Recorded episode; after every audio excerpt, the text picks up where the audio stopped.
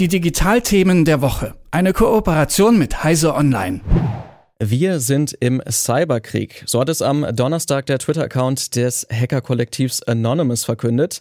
Und damit hat sich die Gruppe auch ganz offensiv an die Seite der Ukraine gestellt am ersten Tag der Invasion durch russische Truppen. Und staatliche Stellen im Westen, zum Beispiel auch in den USA, die warnen vor Schwachstellen, zum Beispiel beim Internet Routing Protocol BGP. Nicht nur in der realen Welt, auch im digitalen Raum scheint also eine Art Krieg zu herrschen. Doch wie wichtig ist Cyberwarfare im Russland-Ukraine-Konflikt denn tatsächlich? Tatsächlich und wie sind denn die beiden Seiten da so aufgestellt? Das kann mir an diesem Morgen Jürgen Kuri von Heise Online verraten. Guten Morgen. Guten Morgen, grüß dich. Lass uns doch zu Beginn noch einmal kurz klären, worum es sich denn überhaupt bei diesem Routing-Protokoll BGP eigentlich handelt. Was ist das genau und wie funktioniert das? Also BGP ist dafür zuständig, dass im Prinzip die einzelnen Teilnetze die das Internet bilden, ähm, tatsächlich auch miteinander kommunizieren können. Ähm, es sorgt dafür, dass die Daten weitergeleitet werden. Es sorgt dafür, dass über Netze hinweg Daten vom Empfänger, vom, vom Absender zum Empfänger kommen. Und es sorgt auch dafür, dass möglichst der kürzeste Weg gesucht wird oder wenn eben bestimmte Routen, also Netzverbindungen ausfallen, dass dann eine Alternativroute gesucht wird. Ähm, es ist im Prinzip dafür zuständig, dass über die Netze hinweg tatsächlich miteinander kommuniziert werden kann, dass das Internet tatsächlich ein globales Netzwerk ist, wo jeder mit jedem sprechen kann. Jetzt hat die US-Kommunikationsbehörde FCC da ja eine Art Warnung ausgesprochen und möchte einen Schutz für BGP irgendwie schaffen. Was genau ist damit gemeint? Wie soll das funktionieren? Ja, das Problem bei BGP ist, das ist eigentlich ein relativ altes Protokoll. Das hat, wurde zu Zeiten entwickelt, als noch kein Mensch von irgendwelchen Hackergruppen oder Cyberkrieg oder äh, Angriffen auf äh, kritische Infrastrukturen gesprochen hat.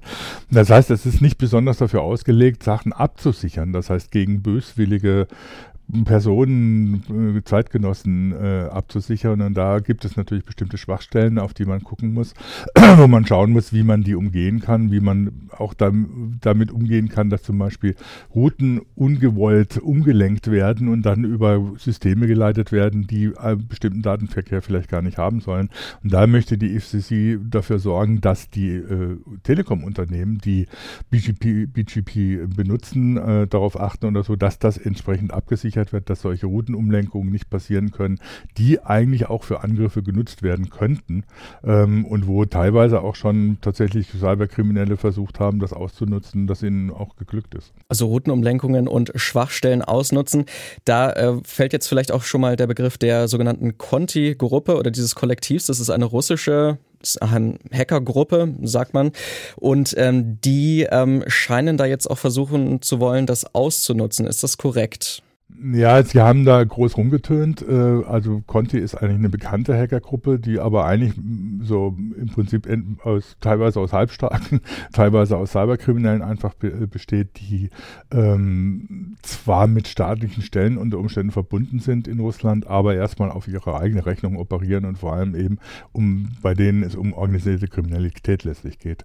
Ähm, die haben jetzt gesagt, sie sind solidarisch mit dem russischen Staat und würden dann entsprechende Aktivitäten äh, unter Unternehmen, aber da ist äh, davon noch nicht wirklich was zu sehen, außer dass vielleicht irgendwie versucht wird, da ein DDoS-Angriff, das heißt irgendwie Webseiten aus dem Netz zu schießen, äh, stattgefunden hat, dass da wirklich, dass man wirklich von Cyberwar oder äh, reden könnte, da ist noch, sind wir noch weit von weg. Das sind im Moment Katastrophenszenarien, die von den Gruppen äh, nicht wirklich mit Inhalt gefüllt werden. Eine weitere Gruppe, die zumindest in diesem Szenario auch noch relevant sein möchte oder vielleicht sogar ist, ist ja Anonymous, wie ich vorhin schon einmal kurz angesprochen habe, die jetzt die Gegenposition zu Conti sozusagen einzunehmen scheint und sich auf die Seite der Ukraine gestellt hat. Hat denn ähm, Anonymous irgendeine Art von Erfolg schon vorweisen können und vielleicht einen Angriff gegen die russische digitale Infrastruktur schon gefahren? Also sie haben angeblich äh, Zugangsdaten bzw. Pass Passwörter und, und Accounts von äh, Mitgliedern des russischen Verteidigungsministeriums online gestellt. Man muss dazu sagen, Anonymous ist ja eine äh, sehr diffuse Gruppe, die sich aus verschiedenen Einzelgruppen zusammensetzt, die teilweise spontan nur zusammenkommen und die teilweise auch äh, tatsächlich von, von einzelnen Leuten nur genutzt wird als Begriff, wenn sie irgendwas unternehmen. Das geht bis hin zu Script-Kitties, die mal wieder äh, versuchen, eine Webseite lahmzulegen und ähnliches. Dieser Aufruf von Anonymous, der ist eigentlich nur dumm.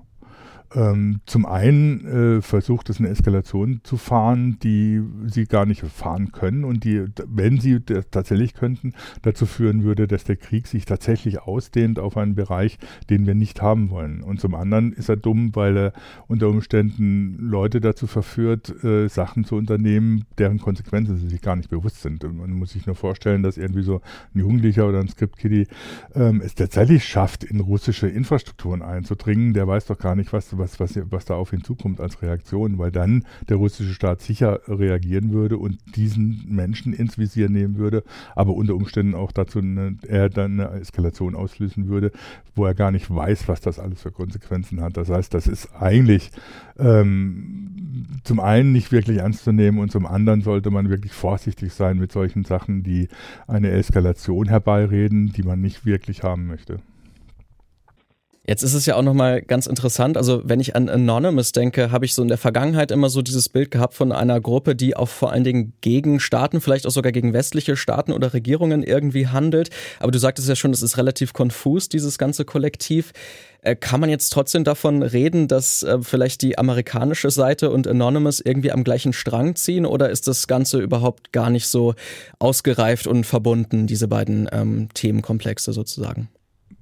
Dass die, dass die sich mit, miteinander verbunden sind, davon kann man wirklich nicht reden. Anonymous ist wirklich ein ähm, Untergrundkollektiv, wenn man es überhaupt so nennen will, das, das sehr spontan arbeitet, das sich auch spontan immer wieder neu zusammensetzt und das mit dem amerikanischen Staat, mit den US-Regierungsbehörden oder Geheimdiensten, ähm, soweit man das weiß, nicht verbunden ist und auch nicht gezielt eingesetzt wird. Die US-Geheimdienste haben ihre eigenen Fähigkeiten, was ähm, Cyberaktivitäten angeht, was mögliche Angriffe angeht, was tatsächlich Eindringen in andere Netze angeht. Da, ich glaube nicht, dass sie da wirklich auf Anonymous angewiesen sind. Du hast es jetzt ja schon so ziemlich gut durchklingen lassen, dass du nicht davon überzeugt bist, dass das Ganze jetzt eine große Relevanz in diesem Konflikt zu haben scheint, Russland, Ukraine.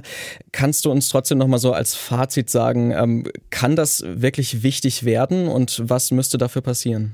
Also die, die, Staaten, alle Staaten bauen tatsächlich Cyberkriegsaktivitäten auf, aber im Moment vom Cyberkrieg zu reden, das ist eine, eine, eine Begriffseskalation, die überhaupt nicht sinnvoll ist, weil es gibt im Prinzip im Moment keine tatsächlich Kriegsaktivitäten im Cyberspace. Äh, das sieht man an der Ukraine, da geht es um Bomben, da geht es um Raketen, da geht es um Panzer ähm, und alles, was vorher gesagt wurde, dass da unter Umständen Cyberaktivitäten eine Rolle spielen würden, spielen im Moment tatsächlich überhaupt keine Rolle. Äh, Webseiten aus dem, und man muss auch vorsichtig sein, von was man redet. Webseiten aus dem Netz zu schießen, ist kein Cyberkrieg.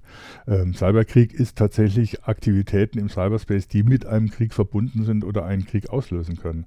Und da sind, sind wir im Moment noch weit davon entfernt. Es gibt natürlich von allen Staaten die Versuche, Fähigkeiten aufzubauen, um kritische Infrastrukturen von Gegnern von anderen Staaten zu zerstören äh, und da eindringen zu können, um entsprechende äh, Aktivitäten auslösen zu können. Aber bislang sind wir nicht äh, in einer Situation, wo das tatsächlich eine reale Gefahr zu sein scheint.